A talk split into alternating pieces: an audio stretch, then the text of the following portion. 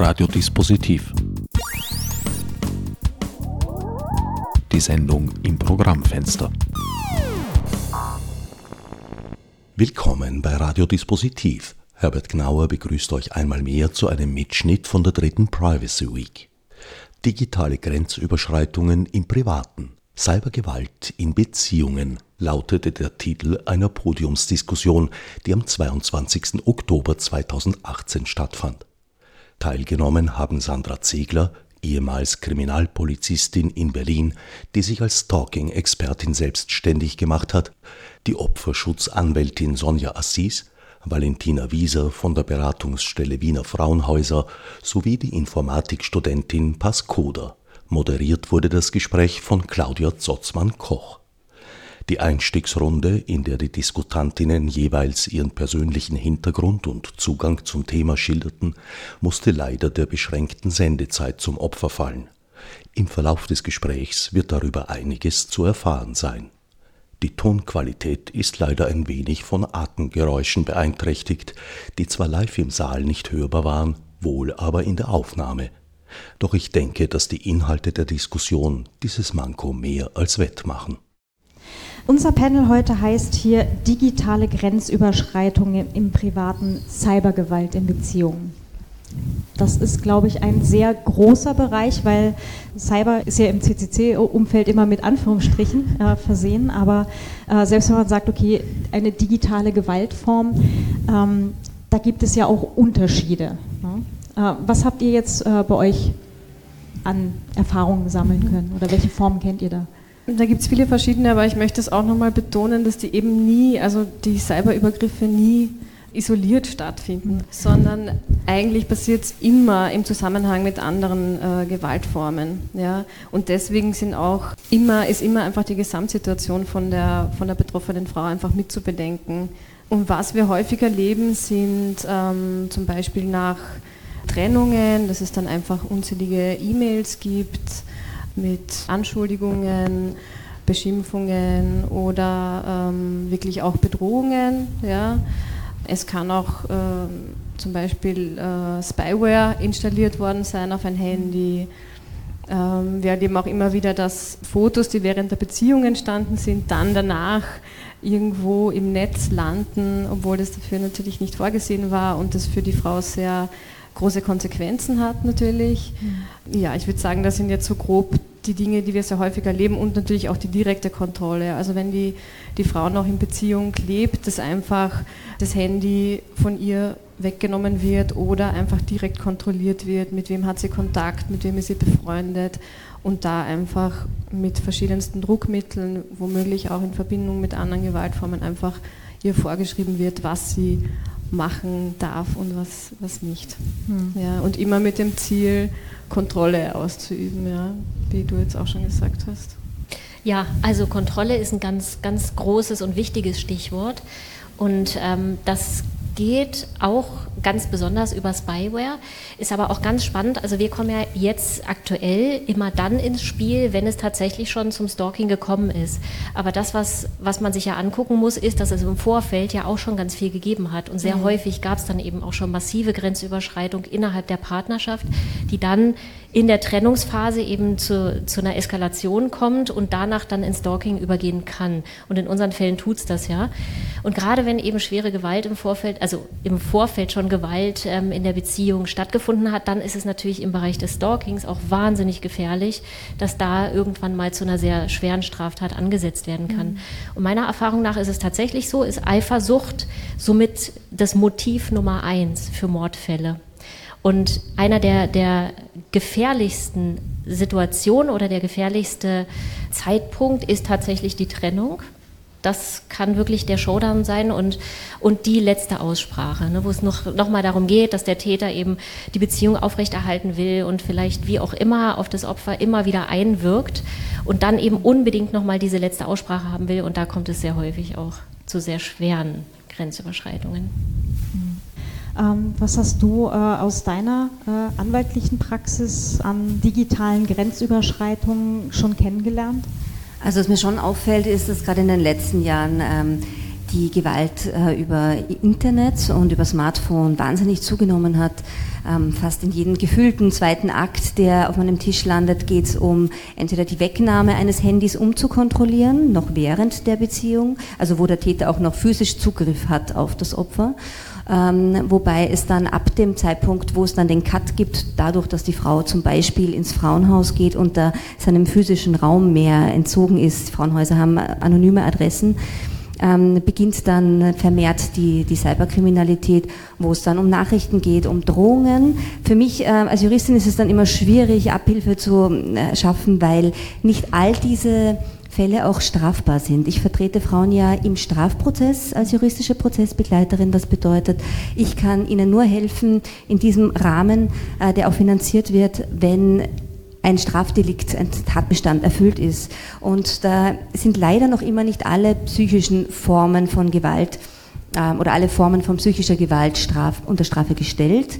Wir kennen in unserem österreichischen Gesetzbuch vor allem ähm, in diesem Zusammenhang Cybermobbing, gefährliche Drohungen, die natürlich auch per E-Mail, per WhatsApp, per Facebook verschickt werden können und ähm, sonst Nötigungen und so weiter. Ähm, also bestehende Delikte, die es immer schon gab, die jetzt nur ergänzt worden sind durch das Delikt äh, des Stalkings, beharrliche Verfolgung und eben des Cybermobbings. Und äh, da äh, gibt es wirklich eine Zunahme dieser Fälle. Vor allem kommen da Fälle zutage, wo Frauen von ihren Männern bedroht werden, dass Nacktfotos online gestellt werden. Oft werden diese Nacktfotos gar nicht einvernehmlich hergestellt. Schon während der Beziehung gibt es schon einen gewissen Druck oder ähm, werden diese durch Drohungen und Nötigungen veranlasst, ähm, dass die Frau dann auch wirklich äh, das duldet oder geschehen lässt. Und später werden sie dann mit diesen Nacktfotos erpresst dass die Nacktfotos dann der Familie weitergeschickt werden. Und genau da ist so eine gewisse Lücke, denn Cybermobbing etwa ist in Österreich nur strafbar, wenn sie einem größeren Personenkreis von circa zehn Menschen veröffentlicht werden gegenüber. Und ähm, wenn der, der Täter das quasi nur Mutter, Vater, Bruder und einem Freund schickt, dann sind wir da drunter und da können wir strafrechtlich gar nichts tun. Und strafrechtlich relevant ist es wahrscheinlich erst in dem Fall, wenn wirklich da steht, äh, ich bringe dich um oder ähnliches. Gefährliche Drohungen sind Drohungen mit einem Übel gegen ein gewisses Rechtsgut, wie zum Beispiel das Leben. Und da gibt es auch Graubereiche. Das Opfer weiß vielleicht ganz genau aus früheren Zusammenhängen, wenn er das sagt, meint er das. Aber in dem Moment sagt er nur, dir wird was passieren und das ist für die Staatsanwaltschaft dann oft zu unkonkret und wird dann oft eingestellt. Also wir haben die Statistiken uns ganz genau angesehen. Die Statistik von 2013 ist mir jetzt gerade noch im Kopf. Da werden über 50 Prozent der angezeigten gefährlichen Drohungen von der Staatsanwaltschaft wieder eingestellt.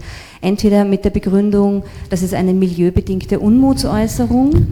Okay wobei sehr vage bleibt, was das überhaupt bedeutet und was normales äh, Verhalten wäre im Vergleich dazu. Drohungen werden überhaupt sehr selten ernst genommen und ähm, können eben bis, bis zum Femizid, also bis zum vorsätzlichen Mord einer Frau durch einen Mann führen.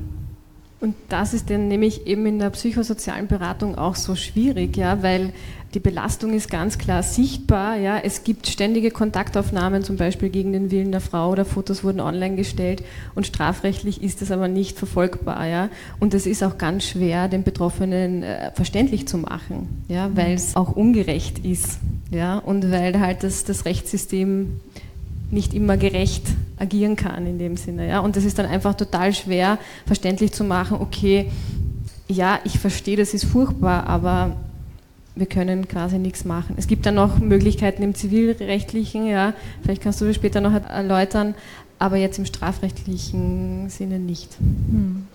Es gibt eine recht große Research Community und auch ein großes Anwendungsfeld von Privacy und Security. Das Problem ist, dass ähm, die Threat Models und die Angriffsvarianten, äh, die halt normalerweise diskutiert werden in der persönlichen Beziehung, einfach nicht bestehen. Ja. Die Angriffsvektoren sind komplett andere. Einfach die, die Tatsache, dass Täter und Opfer wirklich intime Beziehung haben, das äh, bedeutet ganz andere Machtgefälle, Machtverhältnisse, bedeutet eben den physischen Zugang zu den, zu den Geräten vom Opfer, bedeutet die Möglichkeit, dass der Täter das Opfer zur Herausgabe von Passwörtern zum Beispiel zwingen kann oder überhaupt sagen kann, legt der Core Passwort an Oder es besteht halt die, die Möglichkeit dadurch, dass man sich sehr gut kennt, Passwörter zu erraten. Das sind einfach alles Angriffsvektoren, die in der üblichen Security- und Privacy-Anwendung gibt es einfach nicht. Das wird nicht berücksichtigt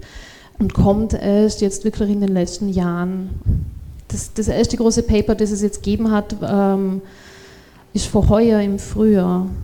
Es kommt also erst so, ich würde jetzt mal sagen, seit einem Jahr oder zwei wirklich in die Gänge, dass man sich diese untypischen Angriffsmuster überhaupt anschaut. Also man muss sich das halt auch vor Augen stellen. Also ich habe mich ja jetzt auch erst seit, seit kurzem mit dem Thema dann auch mal näher befasst. Das ist eine völlig unterschiedliche Sache, ob das jetzt ein missglückter Handtaschenraub war oder halt ob man mit dem Täter gegebenenfalls unter einem Dach wohnt. Das, was es besonders schlimm macht, ist die Kombination von ganz vielen Faktoren. Das heißt, wir sprechen hier einmal von einer Vertrauensbasis oder von einem Vertrauensverhältnis, in dem ja auch im Rahmen der Intimität ganz viel preisgegeben wird. Mhm. Das heißt wirklich, also das, was du hier auch mhm. gerade angesprochen hast, ganz viele Informationen, ganz viele Intimitäten und ganz viele private Daten sind wirklich zugänglich, ganz frei. Und die werden auch ganz freiwillig rausgegeben, weil in, in einer Partnerschaft vertraut man sich schließlich. Also das, das ist schon mal ein ganz wesentlicher Punkt, dass eben eine Vertrauensbasis ganz maßgeblich missbraucht wird, also wirklich Verrat, äh, Vertrauensmissbrauch. Und das andere ähm, ist dann natürlich aber auch gerade, also zumindest in den Fällen, mit denen wir es zu tun haben, da geht das meistens über viele Jahre. Das heißt also, es ist wirklich so ein Kreislauf, der sich da abzeichnet, wo dann wo es den Frauen natürlich im Laufe der Jahre immer schlechter geht. Also die gehen zum Teil durch ein Martyrium durch, ähm, was was man sich kaum vorstellen kann. Und da wird die Seele krank. Also die Frauen werden, die, mit denen wir es zu tun haben, sind einige wirklich so schwer krank geworden, dass man vielleicht auch sagen muss, sie werden vielleicht auch nicht wieder gesund werden. Und da geht es nicht nur um die körperliche Komponente, sondern vor allem auch ums Mentale und um die psychischen Folgen, die damit mit einhergehen. Und also ich glaube, da macht es diese Gesamtheit, ne, diese Länge der Zeit und dieses, dieser Teufelskreis, in dem die Frauen da festhängen. Hm. Was ist deine Erfahrung auch? Ähm, ja, wir vertreten schon viele Frauen, die diese Auswirkungen, die die Gewalt ähm, bei ihnen verursacht hat, ähm, ganz intensiv auch spüren, noch lange Zeit hinaus, also quasi auch während dem Verfahren noch. Wir legen dann ähm, diesbezüglich auch ähm, so Bestätigungen von Ärzten vor, dass sie posttraumatische Belastungsstörungen erleiden und ähm, das hat zum Teil leider aber auch ähm, eine negative Komponente, nämlich man darf nicht unterschätzen, wie sehr dieses Verfahren, also das Strafverfahren, dann auch als zweite Belastungsprobe dann wird für die Frau. Also wenn sie sich dann schon getrennt hat und wenn sie diese ganze ähm, Beziehung dann schon beendet hat und das Strafverfahren losgeht, setzt sie sich eigentlich wieder einer total ungewissen Situation aus und die Sensibilität von der Justiz und auch der Exekutive lässt leider noch zu wünschen übrig. Also da plädieren viele Frauenorganisationen schon seit Jahren dafür, dass äh, Richterinnen, Staatsanwältinnen besser geschult werden, schon während ihrer Ausbildung mehr mit der Thematik Gewalt gegen Frauen und Mädchen äh, in Berührung kommen. Das ist im Moment sehr, sehr marginal und äh, ist nicht dazu geeignet, ein umfassendes Bild zu geben von, dieser, von diesem geschlechtsbasierten Verständnis von Gewalt und diesen ganzen Dimensionen, vor allem auch die Auswirkungen von posttraumatischen Belastungsstörungen auf die Aussage einer Frau, die werden dann sehr schnell als unglaubwürdig äh, abgestempelt. Es passiert sehr viel Täter-Opfer-Umkehr innerhalb eines Prozesses. Victim Blaming ist da das Stichwort. Gleich zu Beginn ähm, heißt es ja, und das ist natürlich ganz normal, dass man als Richter im Rahmen seiner Verpflichtung das Opfer belehrt, ähm, dass es die Wahrheit sagen muss. Das kommt bei den Opfern aber oft so über, gleich weil es die erste Frage der Belehrung ist, man glaubt mir nicht und das manifestiert sich dann auch im Rahmen der Befragung, weil das Opfer immer wieder ähm, mit Fragen konfrontiert wird, die einem ein bisschen nahelegen, dass der Aussagegehalt und die Glaubwürdigkeit ähm, massiv angezweifelt werden. Und äh, da gibt es eben sensiblere Richter und Richterinnen und unsensiblere. Und da ist es uns schon wichtig, dass Schulungen gerade auch von Frauenschutzorganisationen hier zu mehr Verständnis auch führt. Mhm. Und dadurch auch die Gefahr der sekundären und äh, Retraumatisierung im Grunde äh, eingedämmt wird. Vor allem, weil man ja auch daran denken muss, dass da teilweise Jahre dazwischen oder? Zwischen den tatsächlichen Handlungen und dann einem Prozess gegeben. Es kommt auf das Delikt an, hm. ich würde sagen ein halbes Jahr bis Jahr. Jahr okay.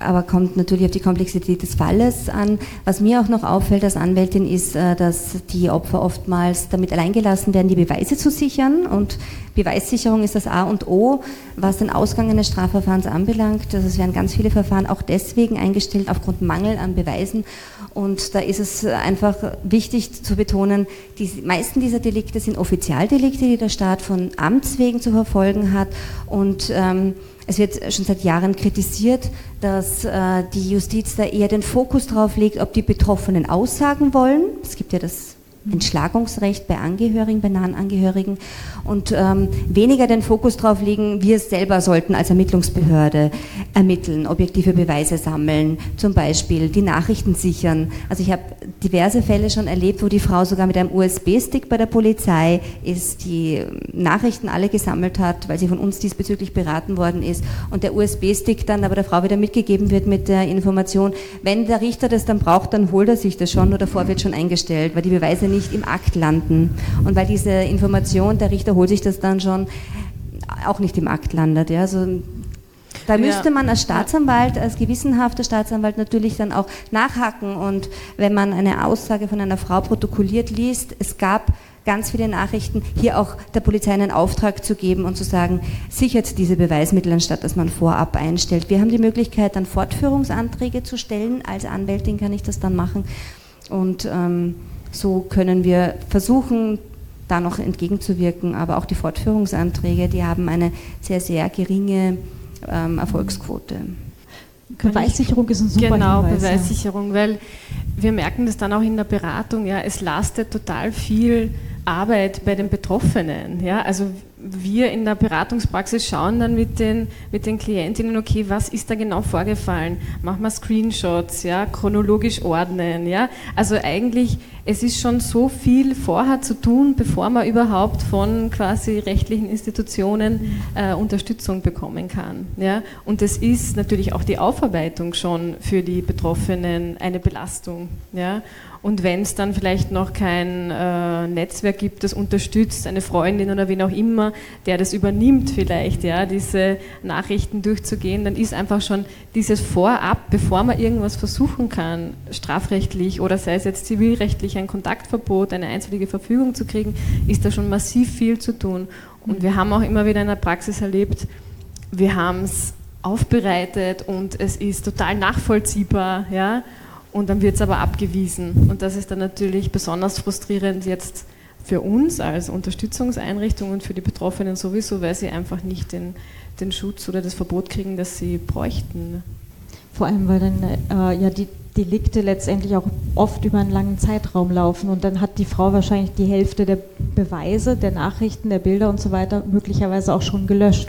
Genau, und ich denke mal, das ist ja auch eine gesunde Reaktion irgendwie. Ja? Also wenn man sagt, okay, ich kriege bedrohliche Nachrichten oder ich kriege Nachrichten, äh, die mich äh, belästigen, ja, die ich nicht haben will, ist es auch logisch, dass man die löscht. Ja? Aus psychosozialer Sicht eine gesunde Reaktion, aber für strafrechtliche natürlich genau das Letzte, ähm, was sinnvoll ist. Ja? Und deswegen, wenn es solche Übergriffe gibt, immer zuerst sichern, dann kann man auch immer löschen, aber wirklich dokumentieren, weil dann mhm. gibt es Möglichkeiten, dagegen vorzugehen. Ja.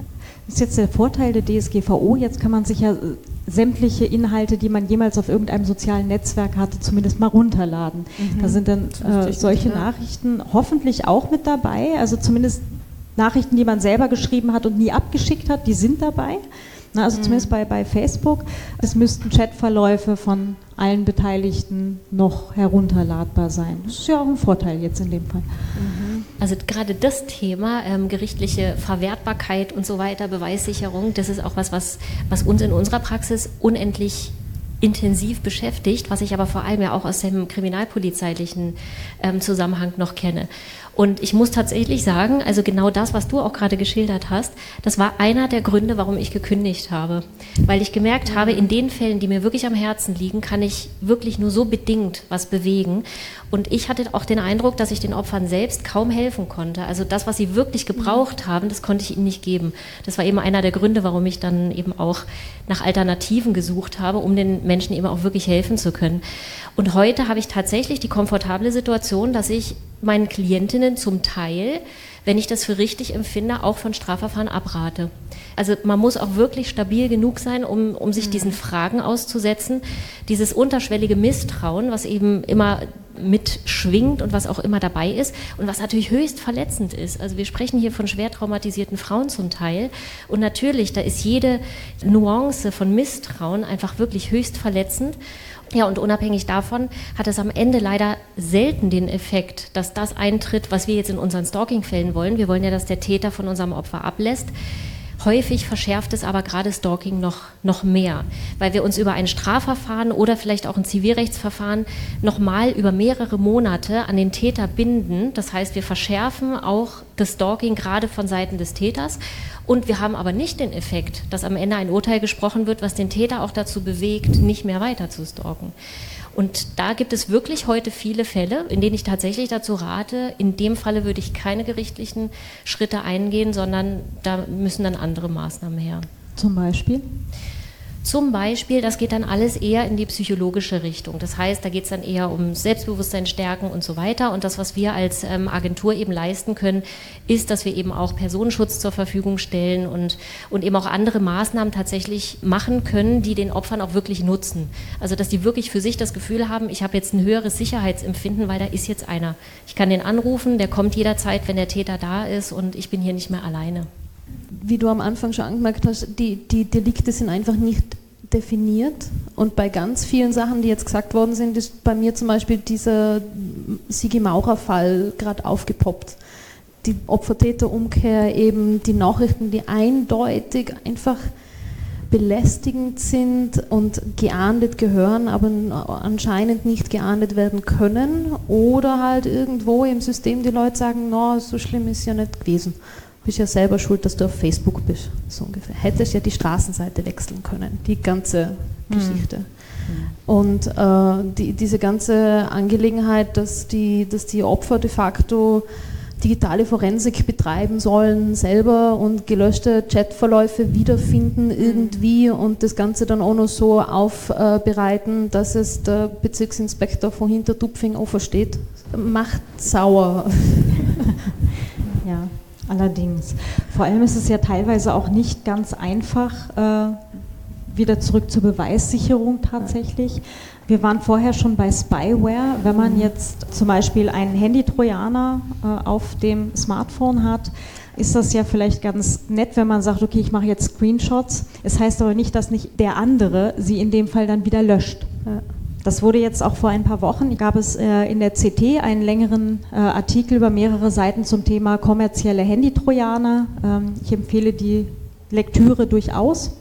Da ist auch ein, ein Artikel von der Sandra dann äh, zwei Seiten später noch, auch große Leseempfehlung. Und zwar, um das jetzt kurz zusammenzufassen, für alle, die jetzt da vielleicht wie, hoffentlich wenig Erfahrung haben, muss ich ja doch so sagen, ähm, man kann für relativ wenig Geld 150 Euro im Quartal kommerzielle Trojaner-Software für Android-Geräte im Netz kaufen und hat dann Vollzugriff auf das Zielgerät. Ein Beispiel ist so, äh, hallo Schatz, hier ist das neue S7 oder was auch immer, viel Spaß damit und hat gleich schon mal den Trojaner vorher draufgespielt. Es gibt dann die Möglichkeit, äh, die Fotos einzusehen, sämtliche äh, Messenger einzusehen, die Facebook-App einzusehen. Also eigentlich alles, was auf diesem Gerät passiert, wird vom Stalker, nenne ich es jetzt mal, oder vom Ex-Partner, wie auch immer, teilweise auch von Eltern gegen ihre Kinder mhm. eingesetzt. Und es gab sogar die Möglichkeit, wenn es einen Telefonanruf mit einer bestimmten Telefonnummer gibt, bekommt der Stalker, der Einsetzer, eine, eine Benachrichtigung und kann sich noch live in den Telefonanruf mit einklinken und zuhören. Das geht alles. Das kostet 150 Euro im Quartal, das kann man sich auch leisten. Die Sache ist, jetzt aus meiner sehr technischen Sicht heraus, und wir hatten äh, in einem Vorgespräch, wo ich dann sehr viel gelernt habe, meine technische Herangehensweise war dann, naja gut, wenn man genau weiß, wonach man sucht auf einem Gerät, dann kann man es auch finden, deinstallieren, man kann sagen, okay, ich installiere das ganze Gerät neu, also so ähnlich wie Windows neu aufsetzen, aber halt am, am Smartphone oder sich einfach ein neues Gerät kaufen. Ne? Da wurde ich dann darauf hingewiesen, ja, das kann man schon machen, aber dann fühlen sich die Täter ertappt und in die Ecke getrieben und dann steigt erst wieder die häusliche Gewalt. Das heißt, ja, du kannst schon dein Telefon wegwerfen, aber dann wirst du zu Hause geschlagen, in, verkürzt. Das war ein, ein großes Learning, seitdem ich mich jetzt dann halt auch etwas mehr mit der Materie beschäftige. Das war mein mhm. Neuland-Alert, wo ich dann auch dachte, ja, okay, da hängt ganz, ganz, ganz viel noch dahinter ich glaube, man muss sich immer die gesamte Gefährdungssituation anschauen. Mhm. Ja? Also was für ähm, Gewaltübergriffe hat es einfach schon im Vorfeld gegeben? Ja? Was ist es für ein Mensch, der die Gewalt ausübt? Und da einfach eine Gefährdungseinschätzung machen, bevor man irgendwelche Schritte am Handy setzt und einfach mal sagt, so jetzt machen wir mal alles ähm, quasi safe, ja, wenn die ähm, Frau, die Gewalt erlebt, noch mit dem Partner im gemeinsamen Haushalt lebt, dann muss man sich einfach gut überlegen, welche Strategien wählt man, ja, und wählt man vielleicht eher unauffälligere und findet Umwege, ähm, um trotzdem noch Kanäle zu haben, wo man eben dann unbemerkt mit jemandem kommunizieren kann, sich Unterstützung holen kann und vielleicht einfach andere Formen, als dass man jetzt einfach sagt, okay, ich habe jetzt sofort den Zugang, den er sich zu meinem Handy gelegt hat. Sobald ähm, die Frau in Sicherheit ist, andere Möglichkeiten sich aufgetan haben und sie Unterstützung hat, kann man natürlich anders nochmal darüber nachdenken, ja, mhm. was, was kann man tun und äh, genau welche Schritte zu setzen. Ich bin eher am Ende der Kette, also wenn sich die Frau dann schon dazu entschlossen hat, eine Anzeige zu erstatten, von daher kann ich nur dazu vielleicht etwas beitragen.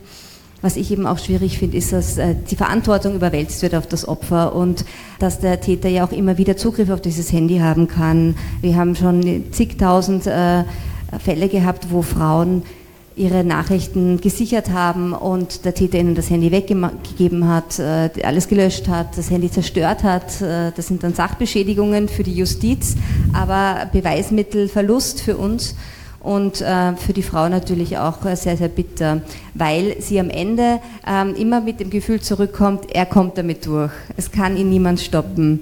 Das, was er mir immer gesagt hat, äh, dir wird niemand glauben, mir wird niemand etwas tun, damit hatte er recht. Und das ist für uns alle sehr bitter. Mhm. Zivilrechtlich gibt es einige Möglichkeiten, die die Frau auch unternehmen könnte. Ähm, das sind einstweilige Verfügungen zum Schutz ihrer Privatsphäre, die sind äh, sehr schnell, also im Vergleich zu anderen Gerichtsverfahren, die sich ja oft über Monate oder Jahre ziehen können, sind einstweilige Verfügungen Möglichkeiten, wo ähm, schon binnen weniger Wochen, drei bis vier Wochen circa, eine Entscheidung des Gerichts erlassen werden kann und wo der Täter eben dazu verpflichtet wird oder wo ihm verboten wird, Kontakt aufzunehmen, egal über welchen Kanal.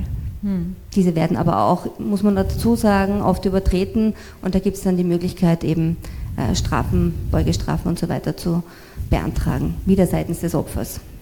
Und auch da ist aber oft das, das, Problem, oder dass es nicht nachvollziehbar ist. Zum Beispiel, wenn der Täter so klug ist, verschiedene Telefonnummern zu verwenden oder ein Fake-Profil so anzulegen, dann ist es schwer nachzuweisen, dass das genau dieser Mensch war. Ja? Mhm. Und dann hat das Gericht wieder das Problem, ja, zu sagen, okay, ähm, wir sind uns sicher, das ist genug bescheinigt, äh, das ist so glaubwürdig, dass der das war, dass wir dieses Verbot erlassen können. Und da ist es einfach in der Praxis sehr, sehr schwierig und eben, wie schon gesagt, braucht viel Vorarbeit, dass man da hinkommen kann, diese Verbote zu kriegen. Wir haben ja gelernt, die sehr genaue und spezifische Typografie und, und Rechtschreibung und Grammatik sind nicht ausreichend äh, Beweis. Ja?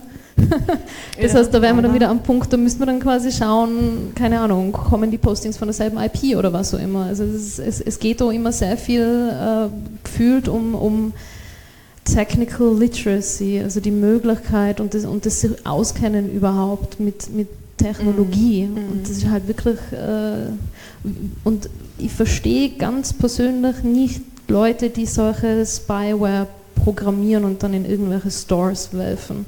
Weil halt, also mein persönliches Ding ist eigentlich immer, what could possibly go wrong? Und äh, wenn ich mal anschaue, so hier Totalüberwachung von einem Telefon, da kann viel schief gehen. Und manche Menschen denken sich dann tatsächlich, ja, also erstens einmal ist es natürlich auch wieder dieses Ding, man braucht den Job wahrscheinlich, man braucht das Geld halt auch irgendwo. Und an und für sich zum Beispiel ist die Zielgruppe ja nur Eltern, die sicher gehen wollen, dass es ihrem Kind gut geht. Mhm. Und dann halt so dieses, es wird schon, Menschen sind ja gut. Da muss ich auch noch mal kurz was einwerfen, weil das Thema regt mich unendlich auf. Ich war vor ein paar Jahren ähm, genau zum Thema Spyware ähm, auf einem Fach Kongress oder auf einer Fachtagung im Deutschen Bundestag. Ja? Also das heißt, ähm, unsere Bundesregierung setzt sich natürlich auch mit diesem Thema auseinander. Meine Frage war, genau zu deinem Stichwort, wie kann denn das sein, dass das überhaupt legal in Anführungszeichen mhm. runtergeladen werden kann? Wie geht denn das? Es ist doch eigentlich klar, dass Spyware nicht legal verwendet werden können, selbst wenn wir sie angeblich für die Überwachung unserer Kinder anwenden, was ich auch moralisch und pädagogisch extrem verwerflich finde. Da gibt es wahrscheinlich ganz andere Probleme als die Sicherheit der Kinder. Also ich weiß, dass man Spyware grundsätzlich überhaupt nicht legal verwenden kann, weil immer ein Dritter mit betroffen ist, nämlich jemand, der Textnachrichten schreibt, jemand, der, der beim Telefonieren mit abgehört wird, ohne dass er das Einverständnis gegeben hat. Das heißt, Spyware kann rein faktisch nicht legal verwendet werden. Und da frage ich mich, wie ist es möglich, dass man sie legal runterladen kann? Und da war tatsächlich die Antwort, von einem Experten, der hat gesagt, na ja, es ist ja nur das Instrument. Das Instrument selber ist ja nicht strafbar, nur die Anwendung. Das heißt, also wenn wir das jetzt mal vergleichen, ein Messer, ne, das ist ja auch nicht gleich eine Straftat, nur dass wir das Messer besitzen. Erst wenn wir damit jemandem wehtun oder jemanden bedrohen, dann ist es die Straftat. Ja, dann frage ich mich aber, ja, aber wozu verwende ich denn dann Spyware? Mhm. Also wozu verwende ich Spyware im legalen Bereich? Gut, da fallen mir jetzt vielleicht Unternehmen ein. Unternehmen, die vielleicht mal gucken wollen, wo es Sicherheitslücken gibt, aber mehr würde mir jetzt nicht einfallen. Da bräuchte ich jetzt Experten. Also das ist tatsächlich auch ein Thema, was mich wahnsinnig wütend macht. Ja. Es gibt, glaube ich, nichts Intimeres mehr als ein Smartphone, über das man Messages verschickt, das man überall mit hinnimmt, das auf dem Nachttisch liegt, ja, unser, unser Leben spiegelt sich ja letztendlich in diesem Gerät. Und wenn da eben eine solche Spyware drauf ist, ist die Privatsphäre eigentlich völlig dahin. Abgesehen natürlich davon, und du sagtest ja eben gerade, dass Dritte ja auch betroffen sind. Es gibt ja aber noch die anderen Dritten, die eventuell auch mitlesen. Weil nur weil du jetzt für 150 Euro im Quartal halt da eine Spyware im Internet einkaufst, heißt das ja nicht, dass du der Einzige bist, der lesen kann, was auf dem infizierten Gerät dann passiert. Ja? Du weißt ja nicht, wie viele Backdoors da drin sind und an wen eventuell die Informationen weitergehen und an wen die dann die Infos dann noch weiter verkaufen, gegebenenfalls, oder wie sie die weiter verwenden. Ne? Hinterher kommen solche Bilder dann hinterher noch auf irgendeinem Online-Portal raus kann man ja alles nicht vorhersehen. Also in dem Fall tatsächlich nicht, weil selbst wenn eine Spyware, die man ziemlich sicher more or less illegal runterladen kann, selbst wenn die AGB haben, glaube ich nicht, dass äh, ich denen trauen würde, so weit wie ich den Programmierer werfen kann. Oft braucht es ja gar nicht die Spyware, um an Informationen zu kommen. Ja? Also es gibt so viele Koppelungen mittlerweile von Smartphone und Computer mhm. und die Cloud und WhatsApp da und dort, ja, dass es eigentlich ähm, oft den Schritt zur Spyware gar nicht braucht. Also so mhm. erleben wir es auch in der Praxis, dass die Kontrolle schon viel früher ähm, und viel leichter noch funktioniert. Ja, also da braucht man gar nicht 300 Dollar investieren, leider.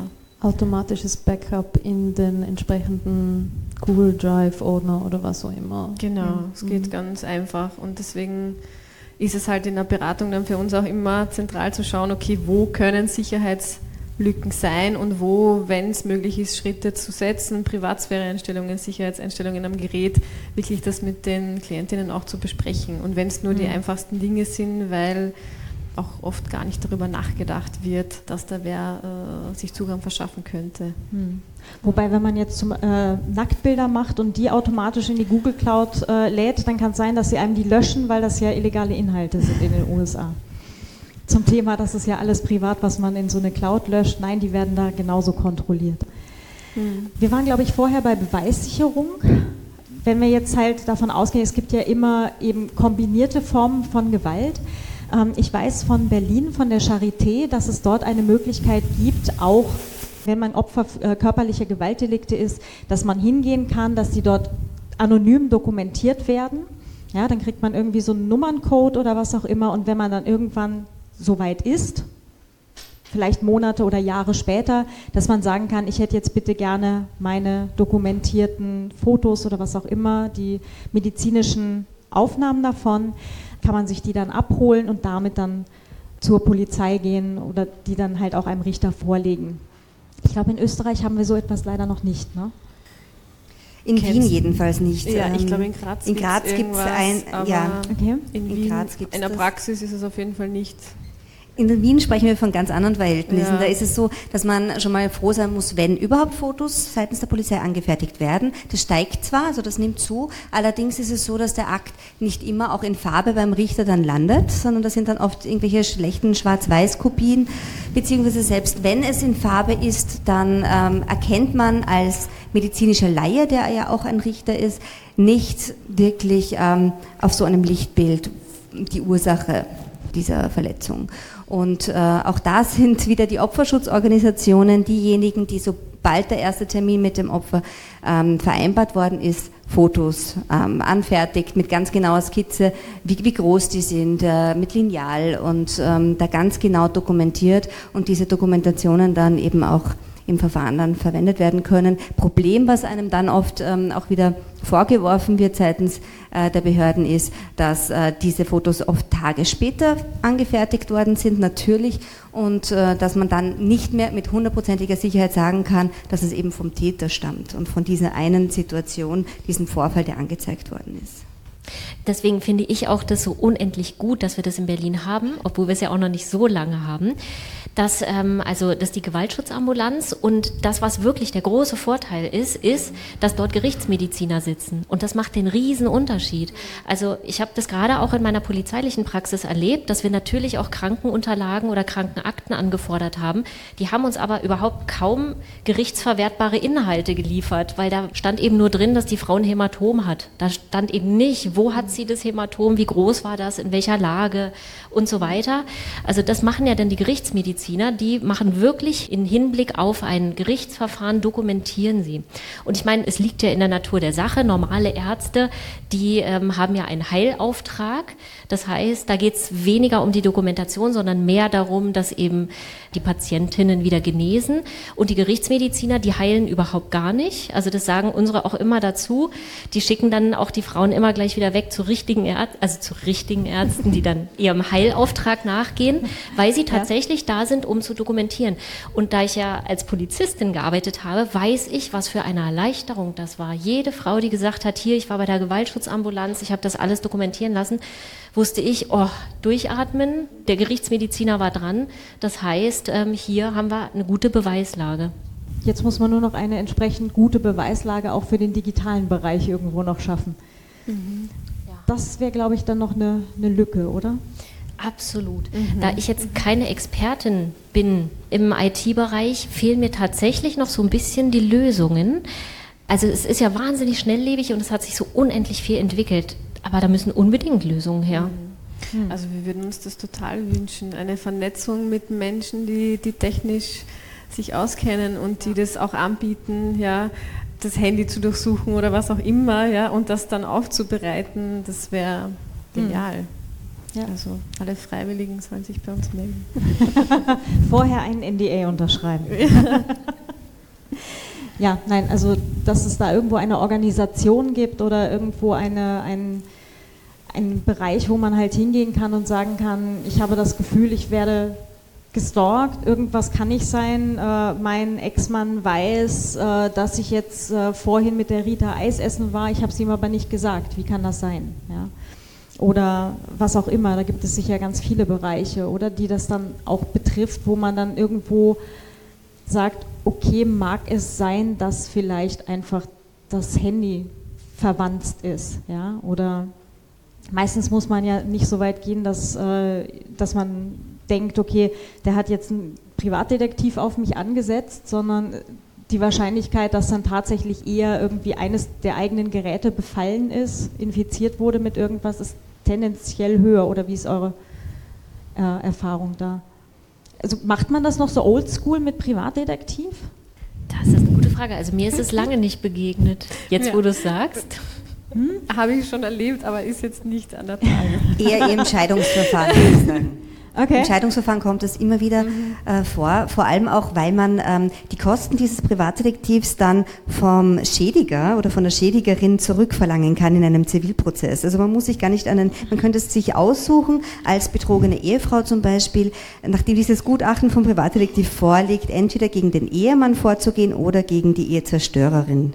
Ich finde ja oft ähm, auch ähm die Männer nicht so kreativ ja, oder haben keine Ahnung von Technik. Also es ist auch, es kommt immer wieder auch vor, dass Frauen in der Beratung sind und dann frage ich, könnte auch irgendwas mit dem Handy sein, schaut er da mal nach oder ist Ihnen da was mal komisch vorgekommen und sagen sie, no way, der hat keine Ahnung. Ja. Also zum Glück gibt es das auch noch und dann ist zumindest im Bereich der Spyware und der Cybergeschichten mehr Ruhe. Ja, okay. Genau. Hm. Also ich kenne ja tatsächlich auch noch Menschen, die tatsächlich zu zweit ein Telefon benutzen oder zu zweit ein und denselben Computer mit demselben Benutzerkonto. Oder denselben Facebook-Account. Oder sowas, ja. Ähm, kennt jemand jemanden? Ja, ich sehe, ja, ich sehe, ich sehe Hände im Publikum. Okay. Ja. Passiert das noch häufig? Ich würde eher sagen, dass ähm, es immer wieder vorkommt, dass Frauen einfach kein eigenes Telefon haben. Ich würde es eher so ausdrücken. Okay. Also, dass es einfach kein eigenes Gerät gibt. Hm. Ähm, aber jetzt so, dass sie es gemeinsam verwenden. Also das, was, so ähm, was mir immer wieder mal begegnet, aber auch gar nicht mehr so häufig, ist, dass es so, so ein, ähm, einen Familienrechner gibt den irgendwie der mhm. Ehemann Computer, oft ein, ja. eingerichtet hat. Das heißt, er hat quasi die Adminrechte und die ganze Familie nutzt die dann mit oder nutzt diesen Rechner dann mit. Und nach der Trennung wird das dann natürlich schwierig, mhm. weil er hat ja die ganzen Einstellungen gemacht, er hat alles eingerichtet und er hat dann höchstwahrscheinlich auch auf alles dann Zugriff. Mhm. Und das kann dann entweder in Trennungsverfahren oder dann natürlich, wenn es straffällig wird im Bereich von Stalking, da mhm. kann das dann quasi ein Bumerang werden. Ja, mhm. und auch die Geräte der Kinder, also Tablets der Kinder und so weiter, die einfach vom Vater den Kindern geschenkt werden und die natürlich auch der quasi der Umweg sind, um, um die, die Frau, die Mutter zu kontrollieren. Mhm. Das gibt es natürlich schon. Ja.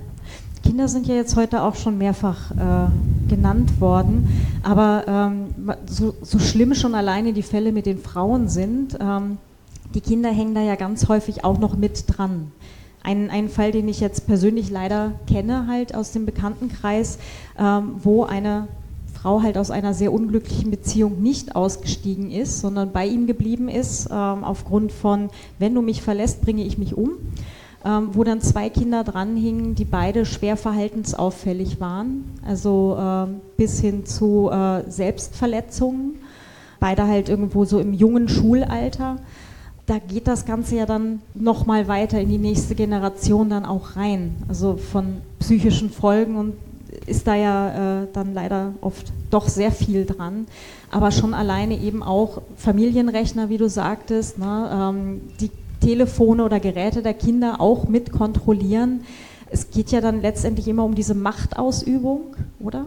Machtausübung über nicht nur die Frau, sondern halt auch die gesamte Familie halt gerade wenn man sich das anguckt, was es da so für, für Arten der Grenzüberschreitung gibt, dann muss man sich ja auch immer die Frage stellen, warum macht denn das jemand? Und das, was ich immer wieder ganz spannend finde, was, ähm, was uns immer wieder begegnet, ist, dass gerade bei den Tätern ja häufig ein sehr massives Ohnmachtsempfinden da ist. Also, dass die Partnerschaft gescheitert ist oder eben auch aus welchen Gründen auch immer ist dieses Empfinden oder Erleben auch innerhalb der Partnerschaft schon sehr ähm, präsent. Und das bewegt die dann am Ende auch das zu tun, was sie so tun. Und ich finde es vor allem deswegen interessant, weil mir gerade in Stalking-Fällen immer wieder Stalker begegnen, die sagen, ähm, ich sage Ihnen mal, wie es jetzt wirklich ist. Eigentlich bin ich das Opfer. Und das sagen fast alle. Und da habe ich mir natürlich auch Gedanken gemacht. Also mittlerweile ist es ja so ein, so ein Fakt, wo ich sage, okay, wenn er das behauptet, dann ist er's. Dann ist für mich der Beweis, dass er ein Stalker ist. Und ich habe mir natürlich immer wieder die Frage gestellt, wie kommt denn das? Und das, was, da, was ich massiv raushöre, ist wirklich massives Ohnmachtserleben und, und wirklich das Gefühl, dass die Kontrolle entgleitet und dann wird eben so massiv eben Kontrolle ausgeübt. Macht, mhm. Dominanz. Ich würde aber auch noch den Aspekt von Besitzdenken eigentlich, mhm. also ja. gern unterstreichen, weil es ist noch nicht so lange her, dass auch gesetzlich einfach verankert war, der Mann ist das Haupt der Familie und Frau und Kinder sind Besitz. Das ist in den 70ern, glaube ich, wurde das, ja, Ende mhm. 70er wurde das überhaupt erst aus dem Recht entfernt. Ja. Und ich denke mir, diese Vorstellungen einfach von Geschlechterungleichheiten und dass der Mann einfach äh, Frauen und Kinder besitzen kann überhaupt, ja, das würde ich hervorheben, auch als, als Hintergrund für solche Handlungen. Ja, mhm. Einfach weil es auch gesellschaftlich noch immer legitimiert ist, in verschiedenen Abstufungen, aber es ist weiterhin legitimiert. Hm. Ja. Und ich glaube, das spielt ja dann auch eine Rolle, oder wenn es um Cyberübergriffe geht, wer hat einen Zugang zur Technik mhm. und wer hat das technische Wissen. Ja? Genau. Und da zeigt sich auch einfach äh, dieses Machtungleichgewicht. Äh, ja?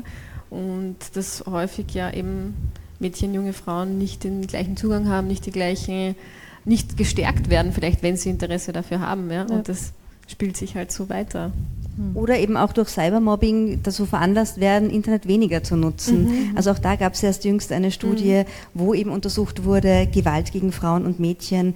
Und da war das Ergebnis, dass eine von drei äh, der Befragten eben, zumindest im letzten Jahr zumindest einmal Gewalt im Netz erfahren hat.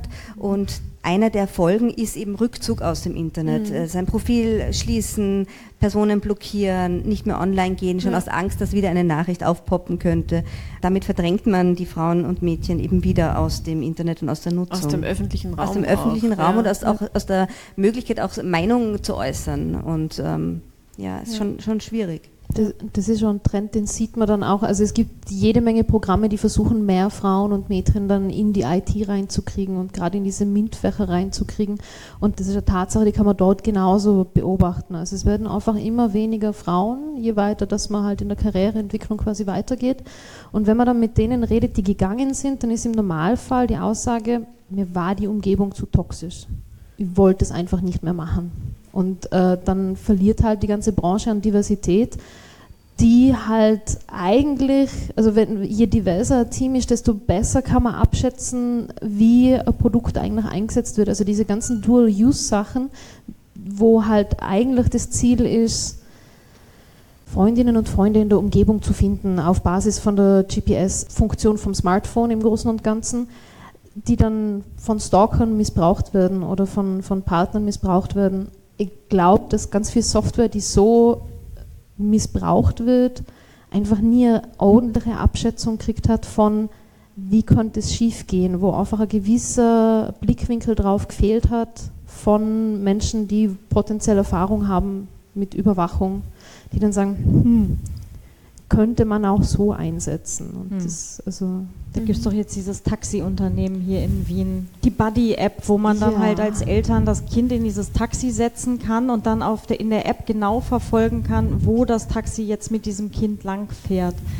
Nicht, dass solche Datenbank und solche Informationen nicht auch schon mal von stalkenden äh, Ex-Vätern äh, missbraucht wurden, um dann halt entsprechende Kinder genau zu entführen oder so. Oder also da wäre äh, irgendeine Technikfolgenabschätzung in dem Fall oder Überwachungsfolgenabschätzung auch mal schön gewesen, mhm. ja. Versuchen wir doch mal jetzt irgendwo noch einen positiven Teil.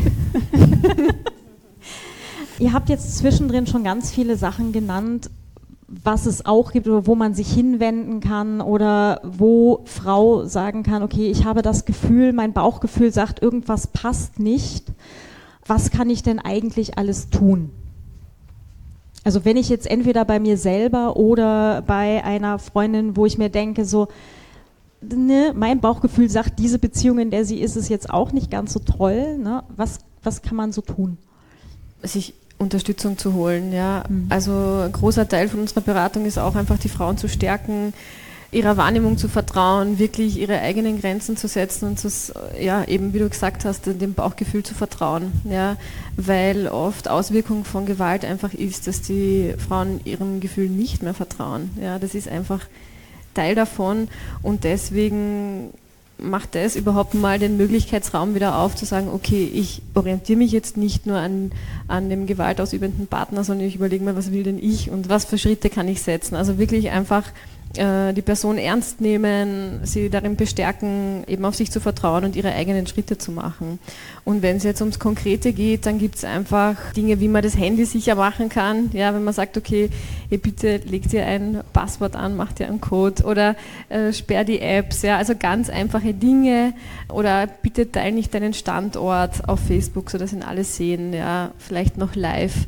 Damit bietest du einfach eine, eine Angriffsfläche, ja, wenn jetzt eine Gewaltbeziehung im Hintergrund ist. Einfach diese kleinen Dinge und ich glaube, es geht dann oft darum, einfach wieder irgendwie mehr Kontrolle darüber zu kriegen, wie weit können andere in meine Privatsphäre eindringen. Ja, und das geht mhm. einfach mit diesen einfachen Sicherheitsvorkehrungen.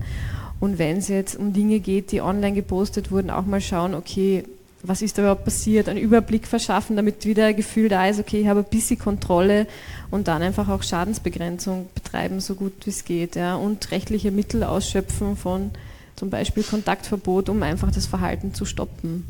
Da müssen Sie aber schon sehr viel Kraft dafür dann auch schon wieder aufwenden, oder?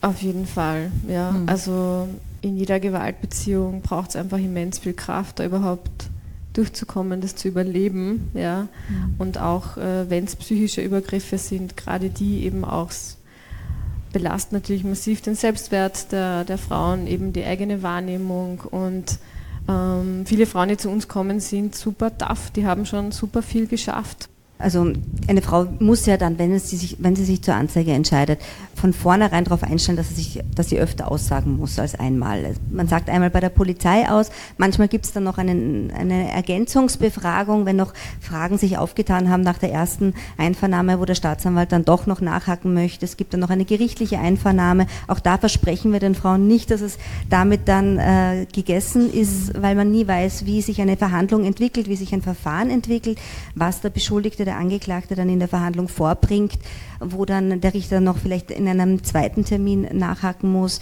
Der muss natürlich in alle Richtungen hier fragen und versuchen, den objektiven Wahrheitsgehalt festzustellen. Es gibt Möglichkeiten strafrechtlicher und zivilrechtlicher Natur. Wir unterstützen vor allem im Strafrechtlichen, weil die Frau hier kein Kostenrisiko trifft. Das ist mhm. etwa, etwas ganz Besonderes im österreichischen Strafrecht, dass ähm, einerseits das Bundesministerium für Justiz die Prozessbegleitung finanziert für die Frau, da entstehen gar keine Kosten und sie kann sich dem Verfahren sogar noch als Privatbeteiligte anschließen. Das heißt, sie kann ihre Schadenersatzforderungen, seien das jetzt ähm, psychische Schmerzen, oder eben auch körperliche Schmerzen, diesen Anspruch, den sie daraus auch gewonnen hat, durchsetzen. In der Praxis ist es oft schwierig, hier auch äh, eine finanzielle Abgeltung zu erhalten, die dem nahe kommt, was es in Wirklichkeit auch bedeutet, weil hier sehr selten Sachverständige beigezogen werden und medizinische Sachverständige aber wichtig wären, um zu beurteilen, ähm, welche Schmerzperioden die Frau hier wirklich auch erlitten hat. Das kann ein, ein, Richter als Jurist nicht feststellen. Von daher gehen die Frauen oft im Strafverfahren leer aus. Im Zivilverfahren kann man sich noch ähm, schützen, indem man Unterlassungsklagen einbringt man hat auch das Recht auf, äh, also in manchen Fällen das Recht auf Schadenersatz oder eben einen Beseitigungsanspruch. Allerdings ist da das Kostenrisiko gegeben. In Österreich ist es wie in vielen Rechtsordnungen so, dass die unterliegende Partei die gesamten Kosten des Verfahrens zu tragen hat. Ähm, das heißt, man zahlt nicht seinen eigenen Anwalt oder seine eigene Anwältin, sondern dann auch noch zusätzlich die Kosten des Gegners und die gesamten Gerichtskosten und das äh, ist einfach ein großes Risiko, das viele Frauen da natürlich nicht eingehen möchten, gerade wenn sie mhm. in prekären finanziellen Situationen sind. Mhm. Aber einstweilige Verfügungen, um da noch ähm, nachzuhaken, das ist so, dass man jedes Verfahren ja auch mit einem eigenen Streitwert bemessen kann, nachdem sich dann die Kosten richten. Und da sind Opferschutzorganisationen schon dazu übergegangen, ähm, einen sehr niedrigen Streitwert festzumachen, sodass die Verfahrenskosten sich dann auch, sollte es einen Einspruch geben von der Gegenseite, hier einfach auch gering halten, sollte sollte man unterliegen. Und es gibt ganz viele Opferschutzorganisationen, die hier eben auch Hilfe anbieten, die die Anträge auf einstweilige Verfügung mit dem Opfer gemeinsam formulieren einbringen und eine ganz, ganz tolle Arbeit leisten auf psychosozialer Ebene und dann eben auch noch den Kontakt zu einer Opferschutzanwältin haben, sodass eine umfassende Beratung hier auch gegeben ist. Mhm. Also ich würde auch sagen, Unterstützung holen ähm, ist sehr, sehr wichtig und der erste Schritt. Ihr geht da ja auch mit ganz viel Optimismus quasi eigentlich in eure Jobs dann jeweils rein, ne? Habe ich jetzt so doch rausgelesen. ja. ja. Dann danke ich euch ganz, ganz herzlich. Ähm, nicht nur für euren Optimismus, aber auch für euer äh, Hiersein, dass wir halt wirklich auch über das Thema mal öffentlicher reden können. Wir hatten, wir hatten schon die Diskussion, na, wenn wir das jetzt hier diskutieren und auch das verraten mit, es gibt ja diese Handy-Trojaner, bringen wir da nicht Leute auf Ideen mit? Das kann man vermutlich nie völlig ausschließen. Andererseits, wenn es fünf Leute auf Ideen bringt, aber 100 Frauen dazu, darüber nachzudenken, ob es eventuell sein kann, dass ich gestalkt werde, kann es sein, dass ich eine Spyware auf meinem Gerät habe, was auch immer, die dann halt sich Hilfe suchen und irgendwie aus solchen Beziehungen aussteigen. Ich glaube, da ist viel Potenzial, da auch noch in der Welt was zu bewegen. In dem Sinne, ganz Danke. herzlichen Dank, Valentina Danke für die Einladung.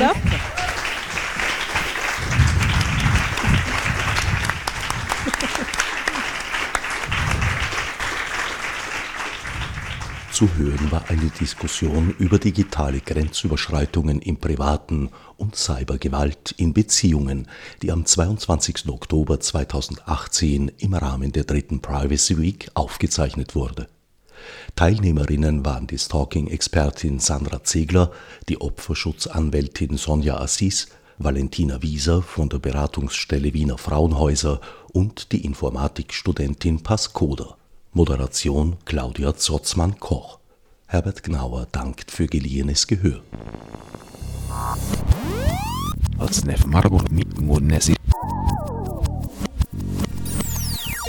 Fichte subsidiar